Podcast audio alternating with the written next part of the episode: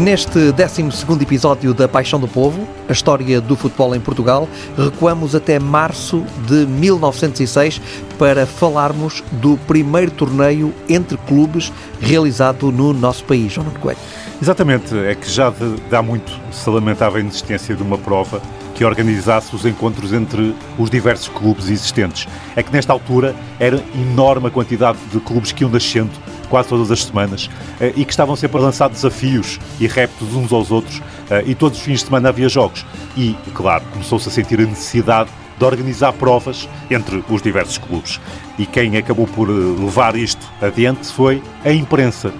e, nomeadamente, o Frederico Sena Cardoso, que era o redator principal e o gerente da revista Tirispor, que foi o resultado da mudança de nome do famoso Tiro Civil, de que já falamos, e foi realmente eh, com o patrocínio da Casa Viúva Sena, uma casa de artigos desportivos, imagine-se, que se criou o tal primeiro torneio uh, de futebol entre clubes em Portugal. A ideia até era alargar o torneio a todo o país, mas rapidamente se percebeu que isso envolvia custos elevadíssimos por causa das deslocações e, portanto, acabou por se centralizar em Lisboa a disputa deste torneio, que teve uma taça que ficou conhecida como o Bronze Viúva Alexandre Sena. Foi o, nome da primeira taça do futebol em Portugal. Acabaram por só participar quatro equipas lisboetas, que se defrontaram num sistema de quadrangular, duas meias finais e uma final, e o torneio ocorreu nos últimos três sábados de março, entre o Lisbon Cricket,